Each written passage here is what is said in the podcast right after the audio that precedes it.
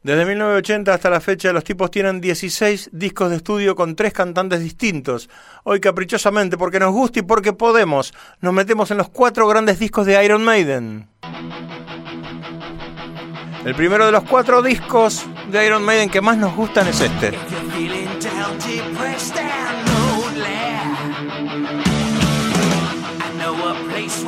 Acacia Avenue.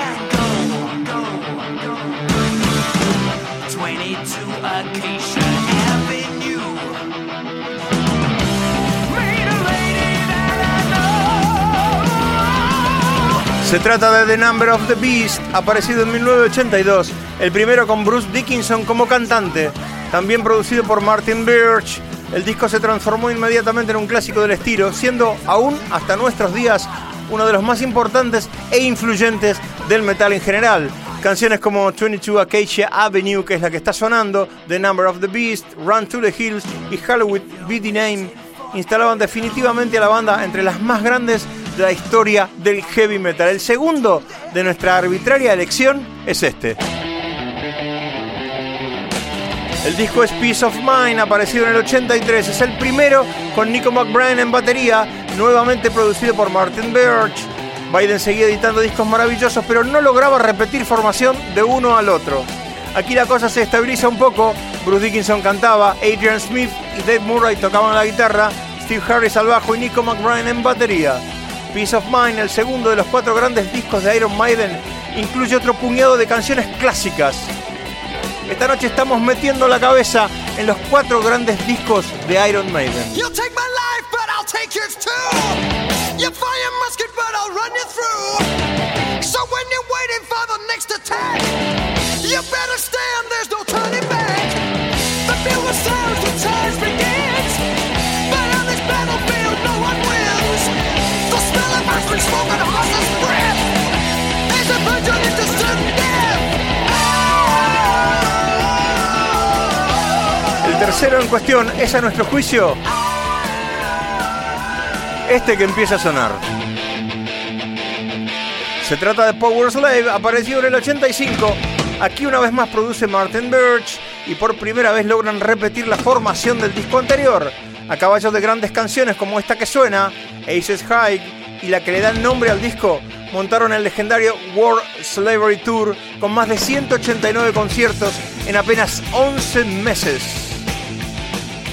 Damas, caballeros, niños, estamos repasando los cuatro grandes discos de Iron Maiden esta noche en ODP.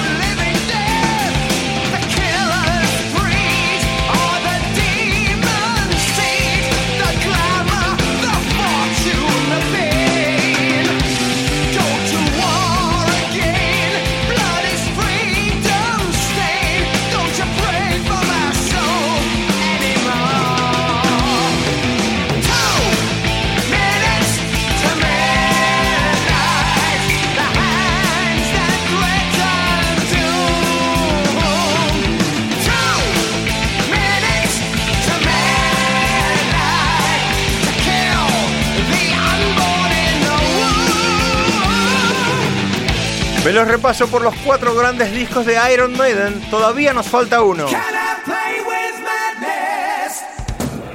Se trata de Seven Son of a Seven Son.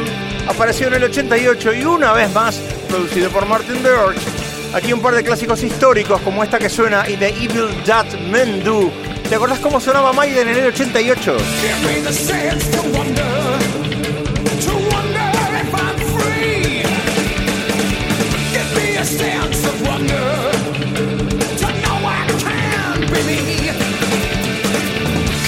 the strength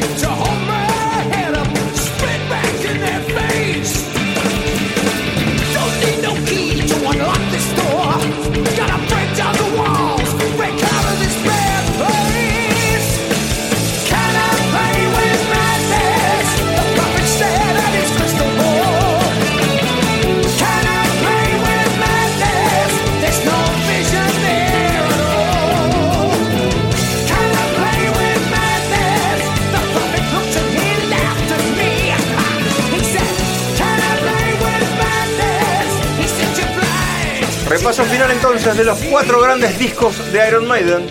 The Number of the Beast del 82, Peace of Mind del 83, Power Slave del 85 y Seventh Son of a Seventh Son del 88. De entre todos esos discos, elegimos quedarnos con esta. ¿Estás de acuerdo? Muy bien, ¿eh? Gracias, salud. Aunque no pusiste ninguno de los dos primeros discos fundacionales con Paul Diano, me refiero a Iron Maiden y Killers, No. está un aprobado más muy bien. Bueno, bastante generoso. ¿eh? 10 minutos para las 11 de la noche. De entre todos esos grandes discos de Maiden, elegimos quedarnos con esta. Todavía